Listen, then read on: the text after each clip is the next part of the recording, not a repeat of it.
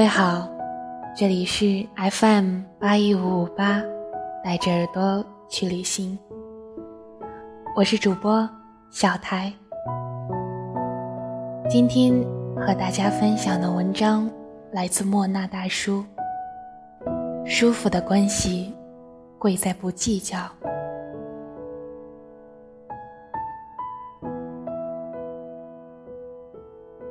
记得这样一句话。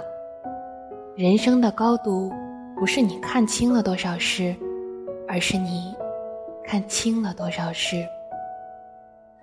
而其中最重要的，是这四点：不在一些烂事上计较，不和家人计较，不和对自己重要的人计较，不和爱人计较。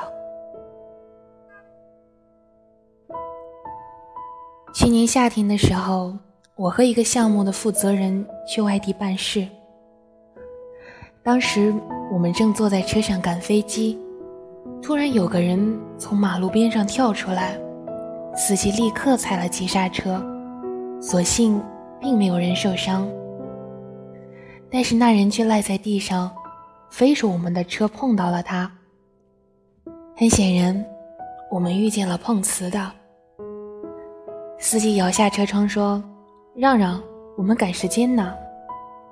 对方见我们搭理他了，更是大声嚷嚷，吸引了周围的人聚了过来。负责人气不打一处来，打算下车去讲理。我拦住了他，然后拉他从旁边门走了，留下司机报警处理。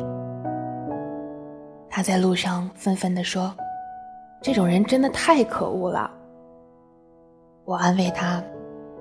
没有必要去计较。如果你跟他说话，他可能会抱住你的腿讹你一笔。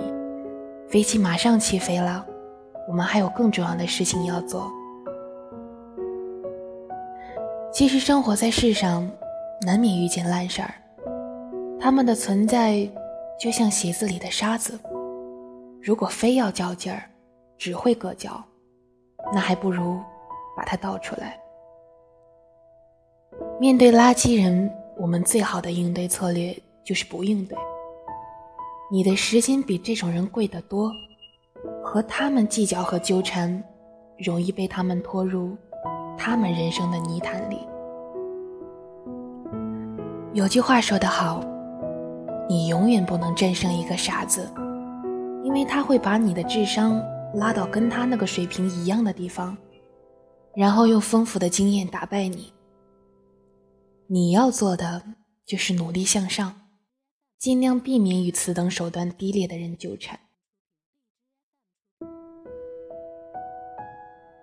我有个远亲，之前动不动就和家里闹，妈妈让他在家里考一份稳定的工作，可他不想，非要到外面去。后来他赌气搬出去住，临走前还说自己永远不会回来。可在外面找工作几次都碰壁了。他妈知道后给他转了笔钱，还给他打了很长一通电话安慰他，嘱咐他一定要照顾好自己。直到这时，他才意识到自己之前多么不懂事，家里人却从来没有跟他计较过。很多时候，我们仅仅是因为观念的不同，就滥用了语言这把利剑，不经意间就戳入了家人心中。但我们往往忘了，我们能伤到的，都是爱自己的人。生活中的小争执，我们应该尽量去避免的，因为和家人争吵，无论输赢。陷入争执，本身就输掉了。前不久和朋友一起看球，在场还有一位我的合作伙伴。我和合伙人支持的主队不一样，而且我支持的队领先，所以他一直不服气，一会儿说是裁判误判了，一会儿说是自己支持的球队状态不佳。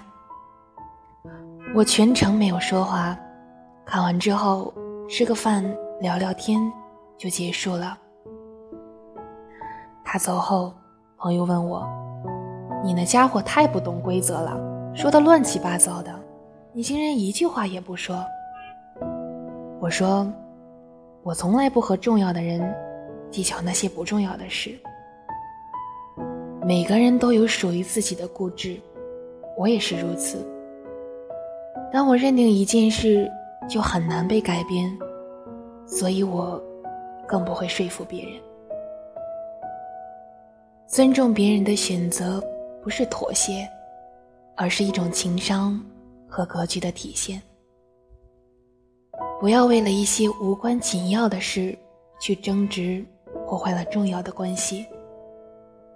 那些无关痛痒的输赢，谁要是想要的话，那就拿去吧。在我身边有一个朋友，她和她的男友算得上是恩爱的典范了。两个人无论做什么时候都很甜，光是一个眼神。就是满满的爱意。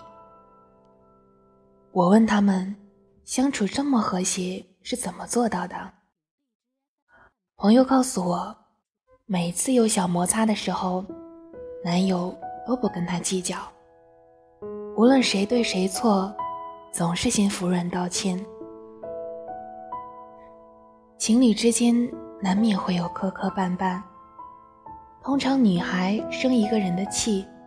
不是真的就不想理对方了，而是希望对方能够在意自己，能够来哄哄自己。所以，她现在也很懂得体谅男友，不会因为一些小事去吵架。热爱生活的人不和爱人吵架，他们善于把自己的家庭变成安稳的港湾，而不是。一场飓风。人活在世上，难免遇到一些琐碎的事。过于斤斤计较，只会无意义的内耗，让我们心力交瘁。无论是对待朋友还是家人，我们都没必要为了一些鸡毛蒜皮和他们针锋相对，到最后。只会伤了彼此的感情，也会让自己陷入更加孤独的境地。我们真正能做的，唯有和解。世上你我皆过客，何必计较那么多？